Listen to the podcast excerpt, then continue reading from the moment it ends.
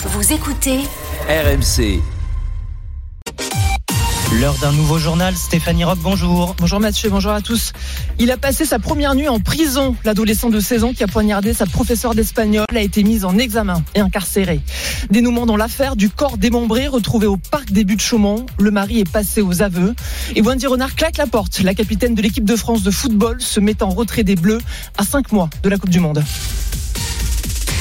Il avait poignardé sa professeure d'espagnol d'un coup de couteau, l'adolescent de 16 ans incarcéré. Oui, il a été placé en détention provisoire dans un établissement pénitentiaire pour mineurs.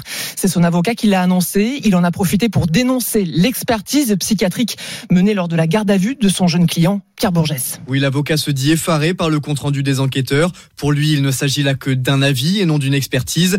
Plusieurs éléments ont été sous-estimés selon maître Sagardeuito. Un examen qui fait totalement l'impasse sur la tentative de suicide qui a été la sienne, qui fait totalement l'impasse sur les prescriptions médicales, ce n'est pas une expertise digne de ce nom. Les enquêteurs ont quand même pointé des problématiques dans le compte-rendu, une grande anxiété et une forme de dépression, mais aucune maladie mentale qui pourrait affecter son discernement. Pour l'avocat, il faut approfondir l'expertise pour déterminer précisément la responsabilité pénale de l'adolescent. Nous parlons d'un jeune inconnu des radars judiciaires, inconnu des radars éducatifs qui est soudainement passé à l'acte au prix de, de motivations personnelles qui euh, ont besoin d'être euh, sondées, appréciées, testées par des euh, psychiatres. Pour le moment, le lieu de détention de l'adolescent est tenu secret.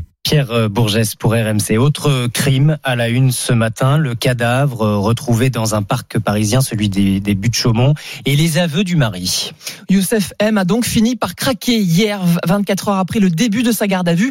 C'est le dénouement d'un drame. Après l'horreur, il y a deux semaines, la découverte d'un corps démembré, celui d'Asia, 46 ans, dans le parc des buttes Chaumont. L'enquête s'était resserrée autour du mari. Il avait mis près d'une semaine à déclarer la disparition de sa femme, Victor Pourchet. Oui, Youssef M explique son geste par des rancœurs au sein du couple. L'homme était dans le viseur des enquêteurs depuis plusieurs jours. Des éléments ne collaient pas dans sa version des faits. D'abord, sa lenteur à signaler la disparition d'Asia, six jours alors qu'elle n'avait pas l'habitude de s'absenter. Le fait aussi qu'il n'ait pas cherché à la retrouver, contrairement à ce qu'il prétendait. Et puis, ce téléphone portable qu'il a acheté quelques heures avant que sa femme ne se volatilise et qui n'a jamais été retrouvé. Mis face à ces contradictions, Youssef M a donc cédé. Le quadragénaire a avoué être le tueur. Il a été déféré hier soir et doit être présenté à un juge d'instruction dans la matinée. Le parquet de Paris demandera son placement en détention provisoire alors qu'une information judiciaire est ouverte pour assassinat, atteinte à l'intégrité et recel de cadavres. Selon le collectif Nous Toutes, ce nouveau fait divers porte à 19 le nombre de féminicides recensés depuis le début de l'année 2023.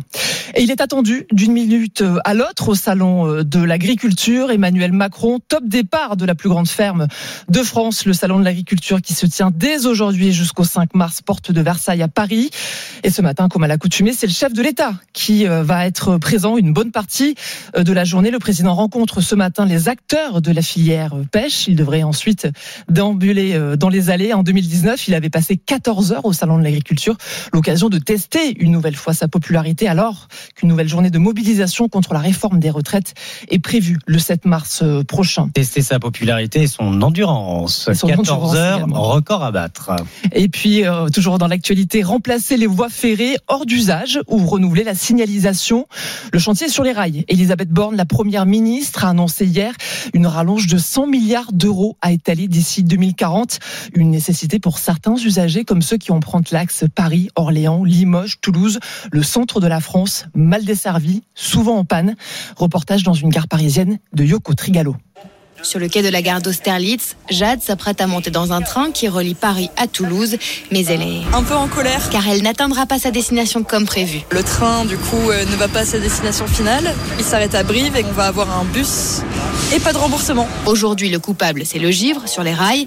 Et quand on l'annonce à Christophe, qui prend la ligne tous les 15 jours, ça me fait rire. Mais c'est ça, comme euh, ça peut être autre chose. Il y a des feuilles sur les voies, il y a des, il pleut, voilà. Bah, c'est normal, hein, l'hiver, c'est un peu normal. Donc, euh, Je pense que s'ils avaient du matériel adapté, euh, bah, tout fonctionnerait correctement. Les difficultés que connaît la ligne Paul sont très emblématiques dans la façon dont le réseau ferroviaire classique a été négligé par la SNCF et l'État, selon Gilles Dansard, directeur de la revue Mobilettre. Ça commence par un peu moins de dessertes, un peu moins d'entretien, la ligne se dégrade, les voyageurs euh, la dédaignent parce qu'il n'y a pas assez de fréquence, et puis après, ben, euh, on constate que les chiffres sont pas bons, qu'il y a du déficit et, et, et personne n'est content. Une réunion est prévue à Limoges le 3 mars prochain entre les acteurs locaux, le ministre des Transports et le PDG de la SNCF. 100 milliards d'euros pour le train d'ici à 2040. Mais qui va payer? On va y revenir juste après le journal avec David Valence, le président du Conseil d'orientation des infrastructures. 7h35, Stéphanie. Les sports et ce tremblement de terre chez les Bleus. Le capitaine, la capitaine Wendy Renard claque la porte. Oui, un mal-être qui couvait depuis de nombreuses années déjà entre la capitaine de l'équipe de France et la sélectionneur Corinne Diacre. C'est sur son compte Twitter que Wendy Renard a lâché cette bombe hier en début d'après-midi.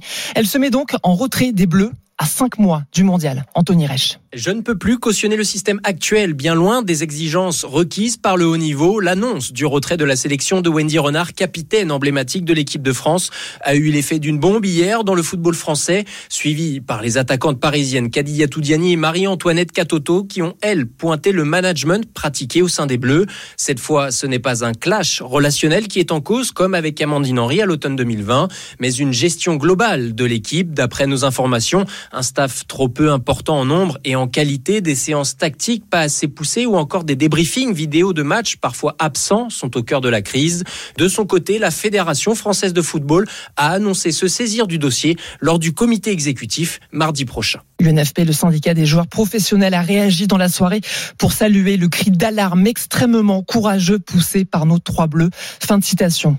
En football toujours, mais sur les terrains cette fois. Début de la 25e journée de Ligue 1. Lille reprend provisoirement la cinquième place après sa victoire 2-1 face à Brest. Aujourd'hui, Montpellier affronte Lens et Lyon se déplace à Angers. L'OL toujours englué dans le ventre mou du championnat, mais avec quelques motifs de satisfaction tout de même parmi eux. La pépite, l'espoir du football rhodanien. Il s'appelle Ryan Cherki et il semble enfin prendre toute la mesure de son talent. Édouard G. D'abord, un nouvel entraîneur, Laurent Blanc, qui parle cash en général. Si vous avez du talent et que vous jouez au tennis, ça ne concerne que vous. Mais si vous avez du talent dans une équipe de football, il faut que vous mettiez ce talent au service de l'équipe. Moi, ça sert à rien. Mais lui aussi, il faut qu'il comprenne certaines choses. hein. Le football se joue pas arrêté, le football se joue en mouvement. Des mots forts accompagnés d'une forme de reconnaissance. Il débute 11 des 12 matchs de 2023. Ryan Cherki y voit un signe positif. J'ai la confiance du coach, je me sens bien, je travaille bien, je récupère bien. Quand tout- toutes ces choses-là sont alignées, on, on peut que ne faire des, des bonnes choses. Sans oublier son entente grandissante avec son capitaine Alexandre Lacazette, formé comme lui à l'académie, qui lui montre, sur et en dehors du terrain, que le talent sans le travail n'est rien. Conséquence, Ryan Cherki gagne ses galons de titulaire reconnus par l'exigeant. Anthony Lopez, le gardien de but. Il est beaucoup plus simple dans ses choix. Je pense qu'il est en train de franchir un cap et j'espère qu'il va continuer parce que c'est un très bon gamin et, et il le mérite. Un gamin encore jeune, il vient à peine de fêter ses 19 ans.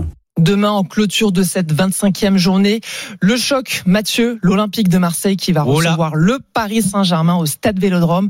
On s'attend à un match très très chaud. Ce sera bien sûr à vivre. On en reparlera d'ici là à 20h45 sur RMC. Tout comme France-Écosse à 16h. Ça, c'est le choc en rugby, tournoi des, des Six Nations et journée spéciale demain de 15h à 1h du matin. Toutes vos émotions sport à vivre sur RMC. Merci Stéphanie.